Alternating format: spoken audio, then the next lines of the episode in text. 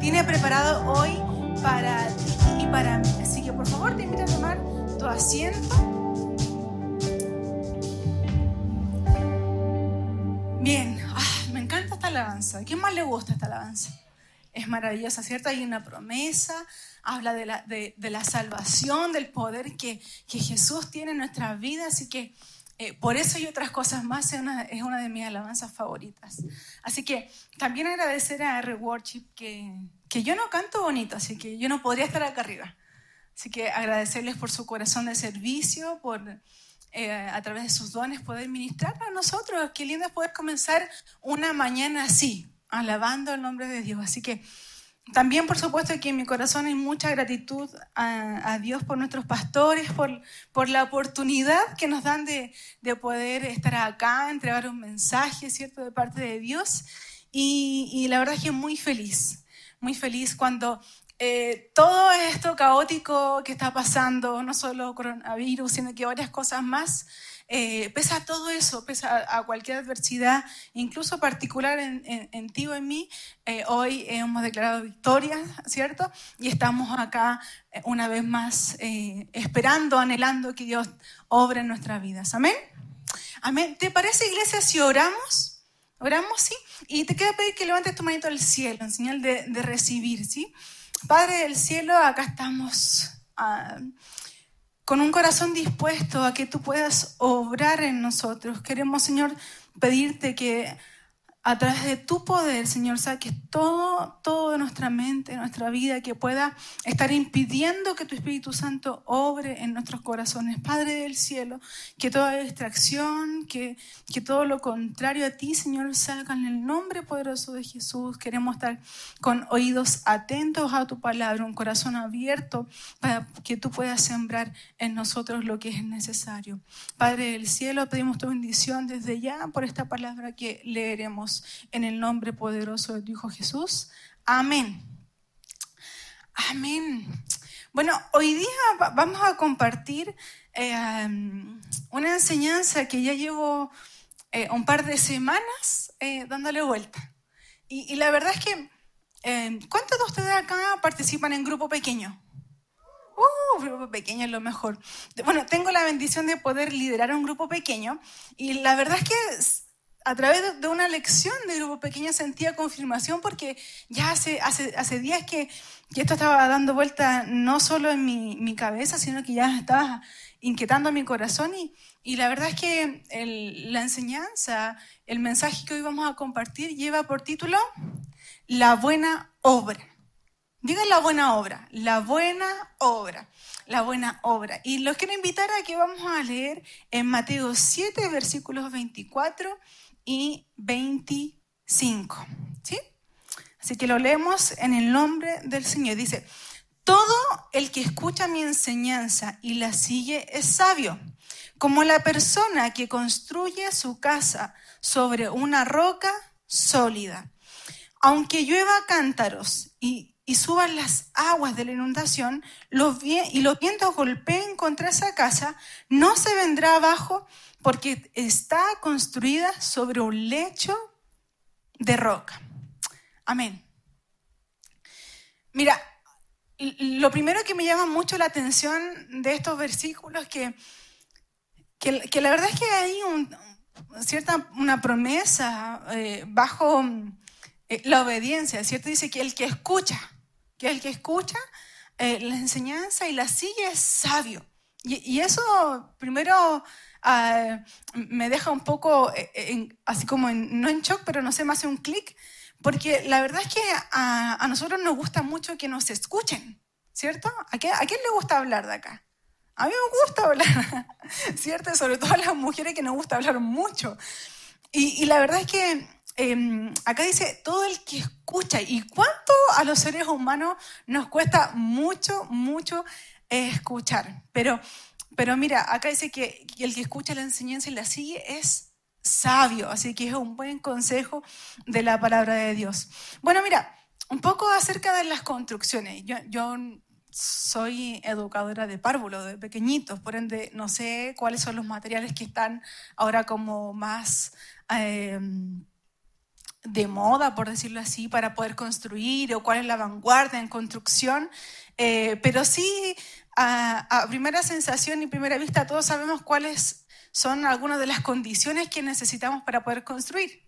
Usted, no sé si alguna vez vieron una serie que se llamaba Bob el Constructor, para lo más pequeñito.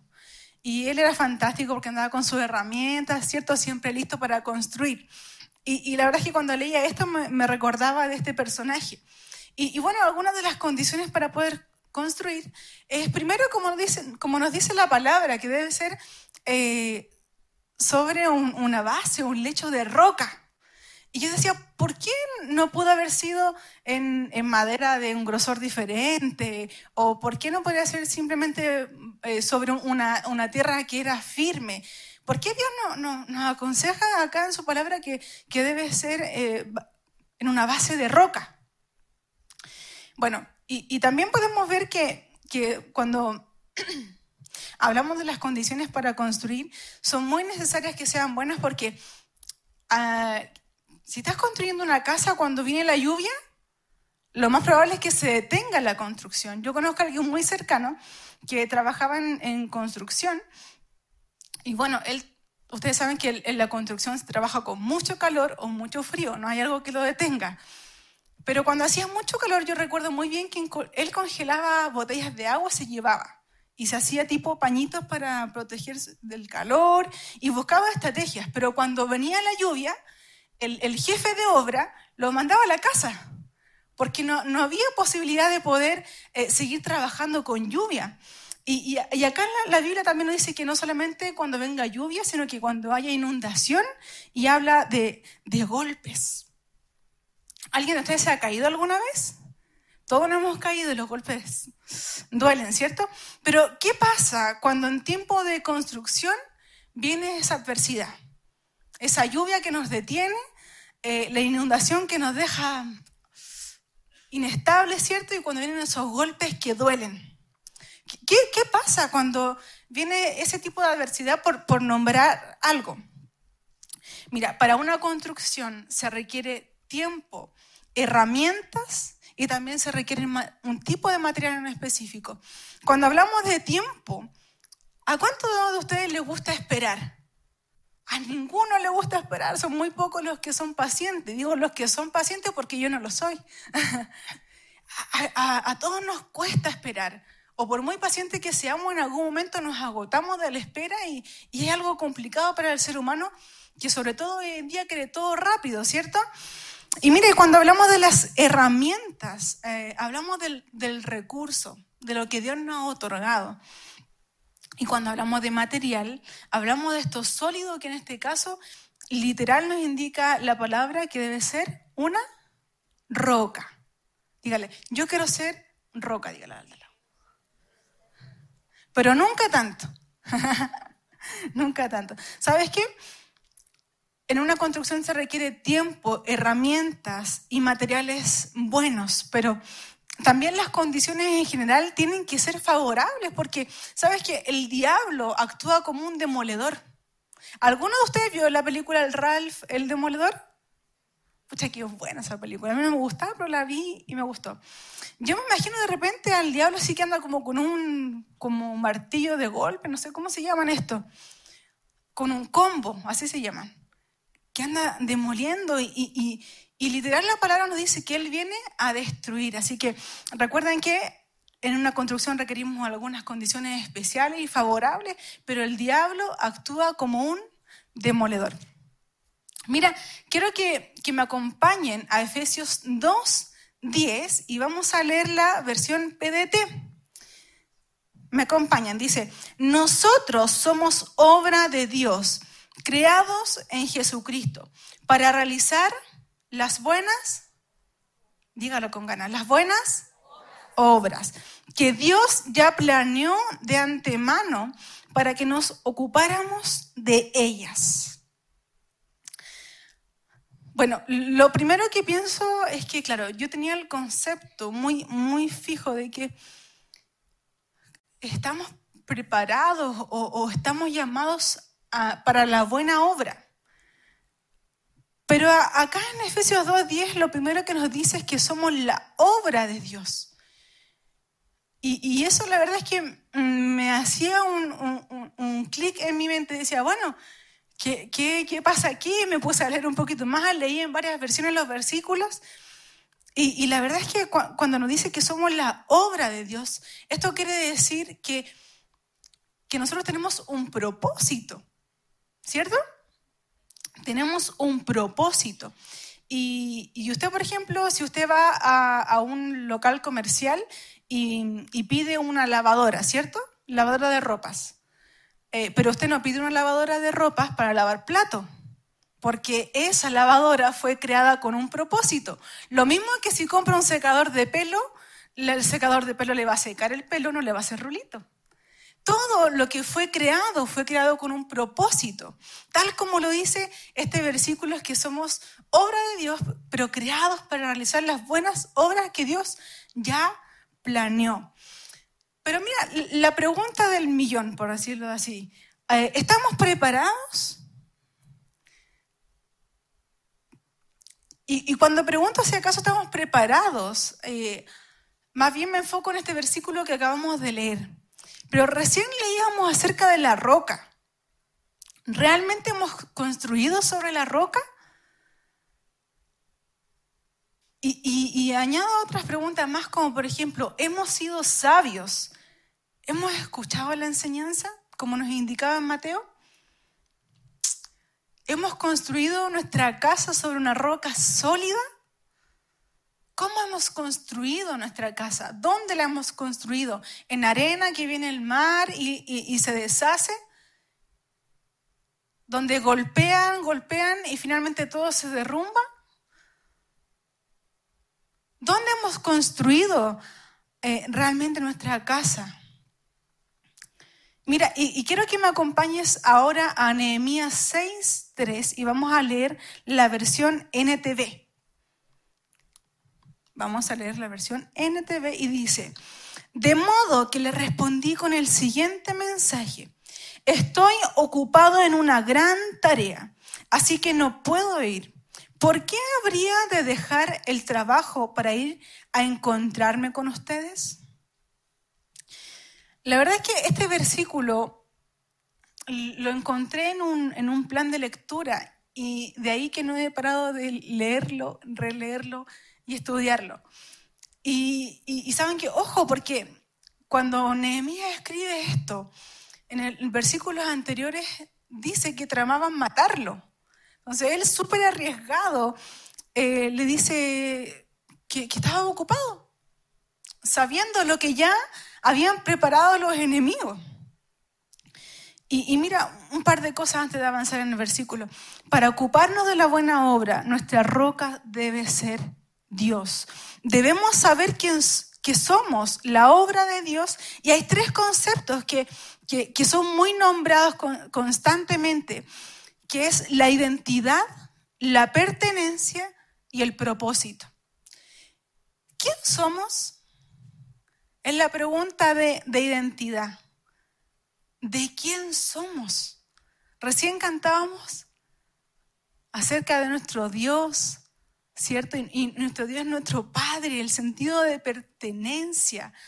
¿Y para qué somos? Habla acerca del propósito con el cual hemos sido creados.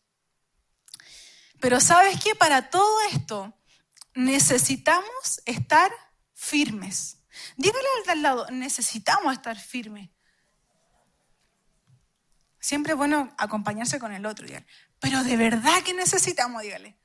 De verdad que necesitamos estar firmes. Pero ¿por qué cualquier situación nos puede mm, mover y nos puede afectar? ¿Por, qué cualquier situación en la vida nos mueve? Eh, ahora, cualquier situación, no, estoy menospreciando la situación que pueda ser, pero, pero ¿por, qué, por, qué, ¿por qué pasa esto de que nos desestabilizamos tan rápido? ¿Por qué pasa esto de que, que pasa algo y ya no estamos tan firmes en la roca? ¿Qué pasa con esto? Y sabes qué? Lo primero y muy necesario es no culparnos. ¿Les ha pasado que se siente culpable cuando dijo algo malo o cuando pasó algo en particular? Bueno, lo primero es no culparnos. No culparnos porque sabes que el pasado es necesario para poder enfrentar el futuro y lo que estás viviendo en el presente. Quizás em, hace unos meses atrás cometiste un error o incluso antes de salir de casa em, te, mandaste un condoro, como decimos un buen chileno. Pero, pero, pero la verdad es que lo que pasó, el pasado, es tan necesario para poder enfrentar lo que estamos pasando ahora y lo que va a pasar adelante. Lo primero es no culparnos acerca de las situaciones que suceden. Mira, Nehemías, hay algunas características sobre él. Dice la palabra que él era un administrador y que dirigía una obra. O sea, él tenía un liderazgo. ¿Han escuchado a nuestro pastor decir que, él tiene, que cada uno de nosotros tenía un liderazgo que desarrollar? Bueno, Nehemías no solo administraba algunas cosas, sino que también dirigía a un grupo de personas. Eso quiere decir que tenía un liderazgo. Pero ¿sabes qué? Para él poder reconstruir el muro de Jerusalén, tuvo obstáculos y oposición. ¿Cuántos de nosotros hemos tenido obstáculos y oposición? Todos hemos tenido obstáculos y oposición, pero sabes que cuando hay una importante labor, el enemigo pondrá distracciones. Mis distracciones quizás son, son unas, pero ¿cuáles son tus distracciones? ¿Qué, qué, es, ¿Qué es lo que realmente eh, te, está desenfocando de la gran labor que Dios te ha encomendado. El enemigo, recuerden que el enemigo viene a destruir y en Juan 10.10 10 lo podemos ver muy bien. El enemigo actúa como demoledor constante en nuestra vida. Pero tal como Nehemías, nosotros también somos administradores del tiempo, del recurso y todo lo que Dios nos ha dado, ¿cierto? Pero ¿por qué no administramos bien o por qué no administramos de la buena forma lo que Dios nos da? ¿Por qué caemos constantemente en los obstáculos y en la oposición que el enemigo pone como trampas?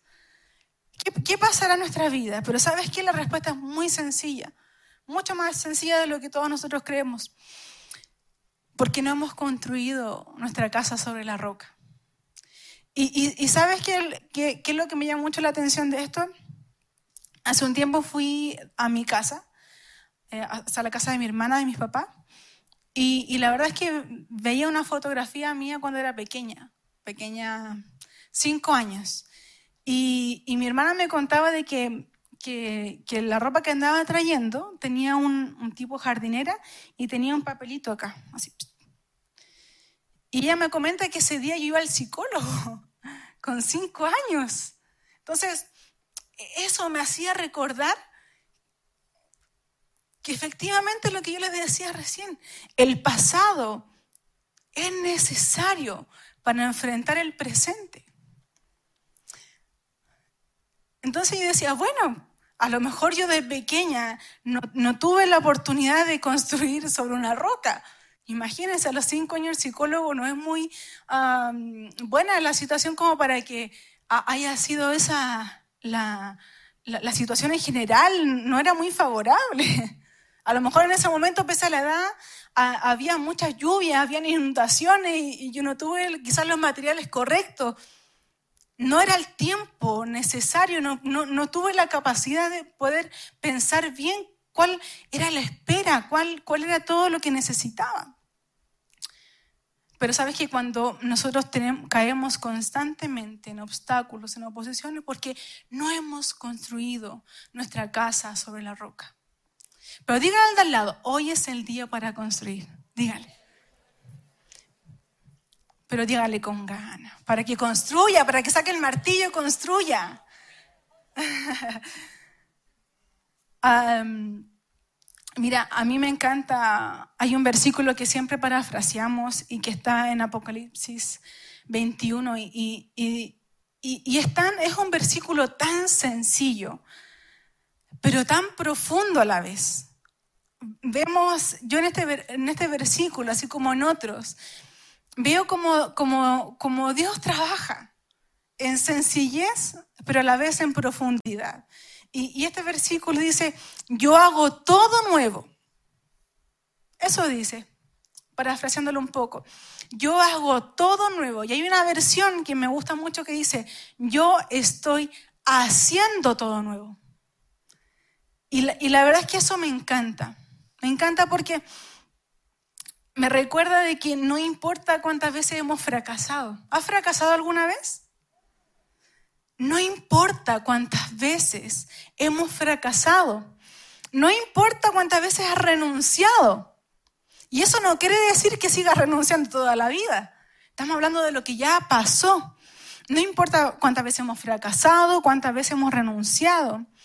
Incluso no importa cuánto tiempo hayamos perdido. ¿Cuántos de nosotros hemos perdido tiempo? Hemos perdido tiempo, ¿cierto? En cosas que no tienen significado, que no tienen importancia. Pero sabes que nunca es tarde para reconstruir lo que el enemigo ha destruido. Para Dios nunca es tarde. Por eso que en Apocalipsis 21, 6 dice que Él está haciendo todo nuevo. Amén. Amén. Sabes que Dios actúa como un constructor constante. Y aquí es donde yo hacía eh, el, el, hincapié en, en, Ralph el demoledor y en Bob el constructor. Me imaginaba a Dios como un Bob constructor con su martillo acá al lado, con, no sé, una picota, no sé, para, para sacar asperezas, qué sé yo. Me lo imaginaba con toda su herramienta porque, porque Él es un constructor constante en nuestra vida. ¿Cuántos de nosotros estábamos rotos? ¿Cuántos de nosotros estábamos destruidos totalmente? Pero Dios ha hecho una obra nueva en nosotros.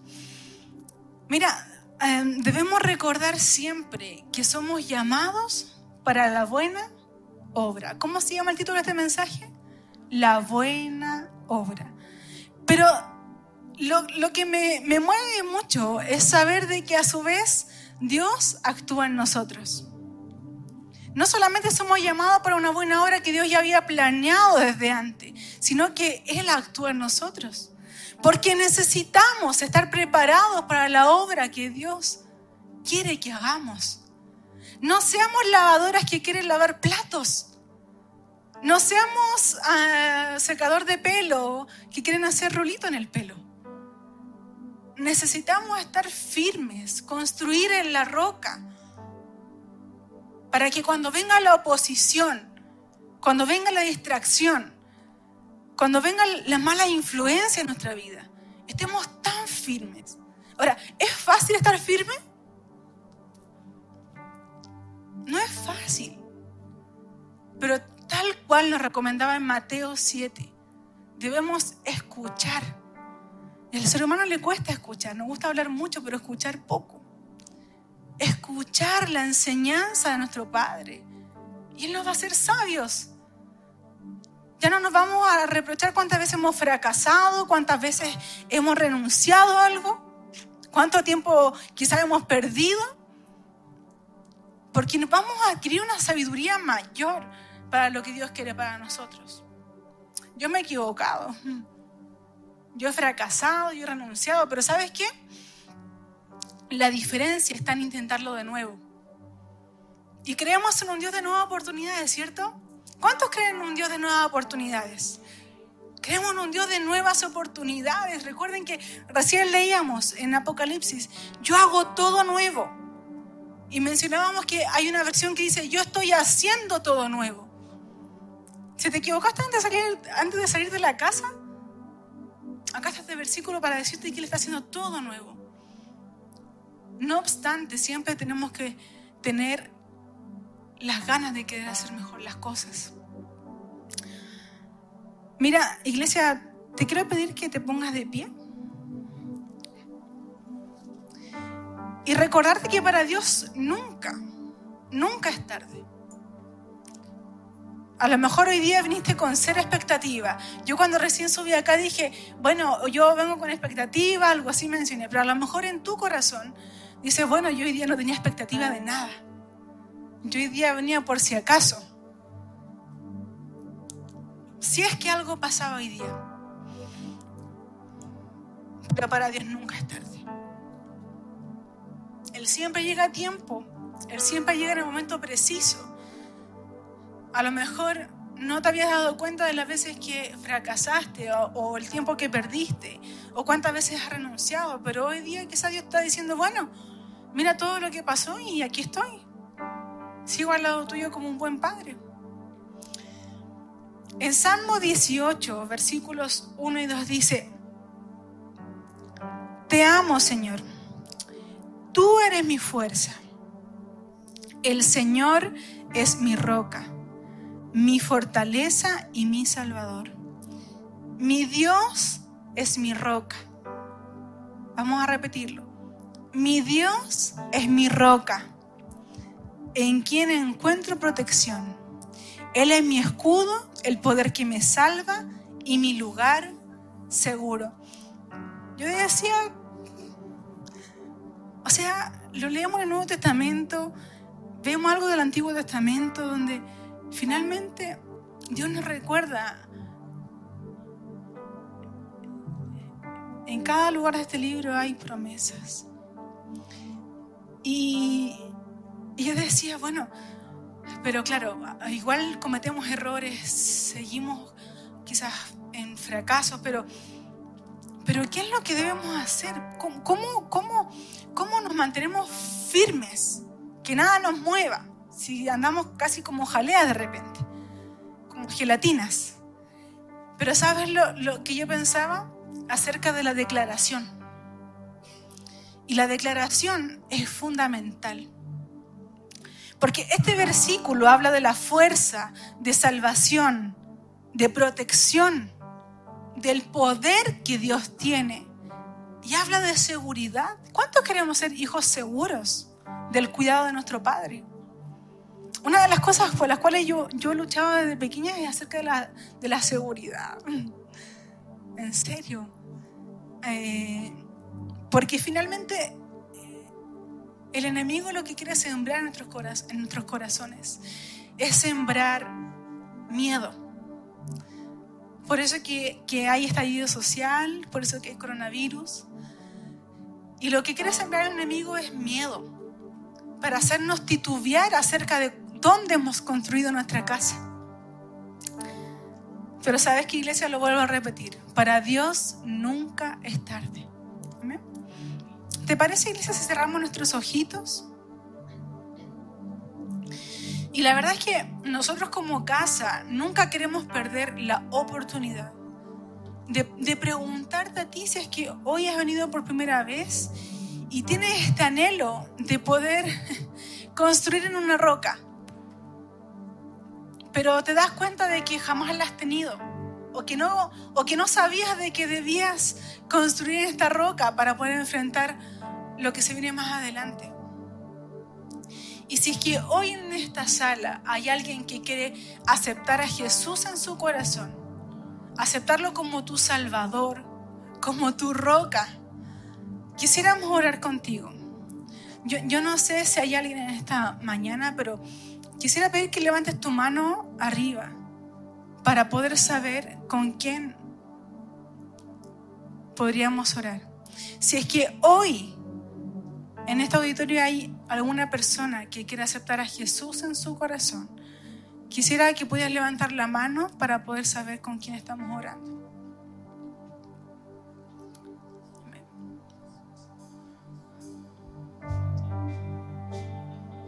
Amén. Iglesia, ¿te parece si oramos como familia? Amén. ¿Te parece si en un acto de fe levantamos nuestras manitos y, y decimos, Señor, tú eres mi roca, eres mi fortaleza, eres mi seguridad y mi salvación. Padre del cielo, te amo, Señor. Y pese a las circunstancias, que no ha sido buena, aquí estoy para construir lo que tú quieres y que tú hagas la obra en mí. En el nombre poderoso de Jesús. Amén. Vamos iglesia, un fuerte aplauso. Vamos iglesia. Oh, aleluya.